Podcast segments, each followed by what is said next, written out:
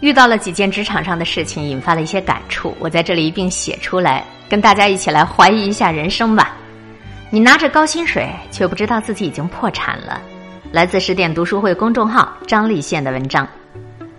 我属于那种乐观型的选手，我相信在这个世道，不管是来自家里人的扶助、社会救济，或者有基本社会能力的成年人，随便找个工作，温饱都不会有问题，至少饿不死。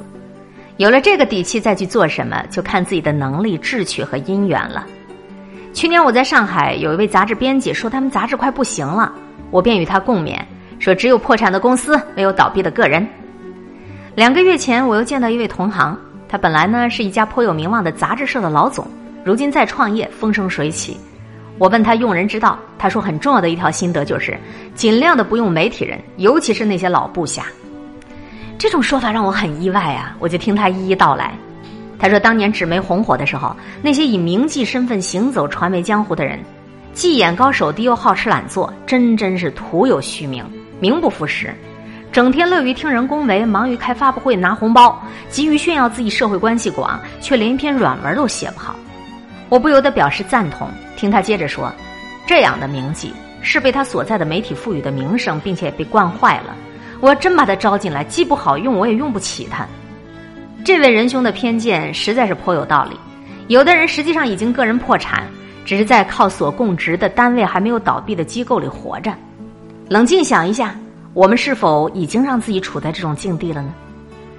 想起当年电视台如日中天、炙手可热的时候，我领教过一个台里的员工，那位负责灯光的人被称为“灯爷”，对别人永远是颐指气使的口吻，对自己永远是含着天大的委屈。你找他做最简单的事情，你都陪笑脸儿；而他做最分内的事情，都觉得是别人在给他添麻烦。更可怕的是，我们都对这样的大爷习以为常。他老人家稍微嘴脸好看点儿，手脚勤快点儿，你就觉得他是在恩赐了。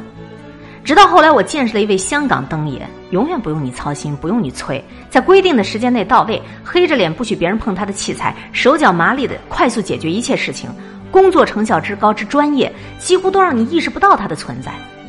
再看我们台里的这位爷，遇到潜在的金主，想给自己捞点野活，挣点外快，就倨傲又殷勤的给人家递名片。我中央台的，那时候的我年轻气盛，看到这一幕，我特别鄙夷的想。把你名片上中央电视台那几个字划掉，你什么也不是的。这些年，中国房地产行业空前繁荣，建筑师这个职业应该是机会大大的、挣钱多多的、心里美美的吧？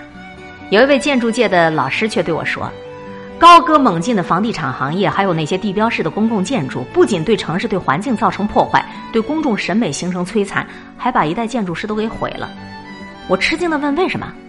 他的要点就是。因为活儿太多，素质不高的设计师也可以有干不完的单子，应接不暇。因为钱太好挣了，许多建筑师没有了自我提高的主动和自觉。因为工程太赶，缺乏原创、智慧含量和时间成本越来越少的设计成为首选，行业的水准线就越来越低了。一位做建筑图书的出版业同行准备引进一套欧洲建筑丛书，全套有两三百本，囊括了当代建筑的各位大师，全面呈现人家的作品和建筑理念。我想当然的认为这套书会很好卖的呀，因为它本来口碑就好。建筑装饰类图书又永远在书店里占据相当比重。中国的建筑设计行业人多钱多，需求又好嘛。他说给我的发行量却低得惊人，这套书只引进了十几种，原来宏伟的出本计划看来中途都要夭折了。他的观点也是，大家的学习动力都没有了，因为这个钱太容易挣了。一个建筑师根本就不用看这些书，照样都有挣不完的钱。一个行业的繁荣，对个人来说是好事儿还是坏事儿呢？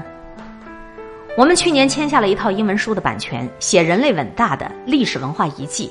因为它跟建筑有很大关系，所以我想邀请建筑界的专家，外语又好又懂建筑的人来翻译。找到一位人脉广的老师求助，他说：“你可能在建筑界找不到人，没人愿意接你的活儿。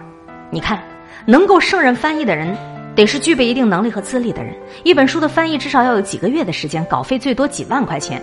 可人家用几个晚上时间画建筑图纸就能挣好几万块钱。我说这不正好吗？用几天时间画图，把几万块钱挣出来，那不就没有后顾之忧，更能踏踏实实、专心致志的搞翻译了吗？他说：“你这个逻辑太自作多情了，也把你的书看得太重要了。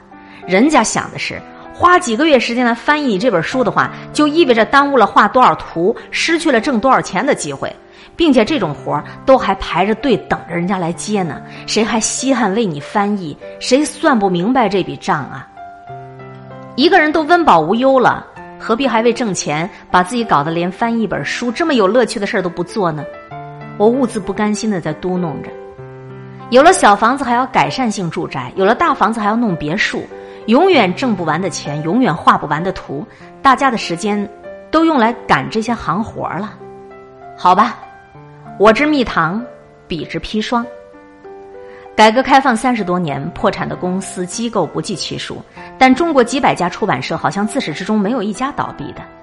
行业的繁荣或依赖政策形成的稳定，会给一些鱼龙混杂、蜂拥而入的从业人员造成错觉，相信自己可以高枕无忧、不思进取，甚至以为自己也有贡献。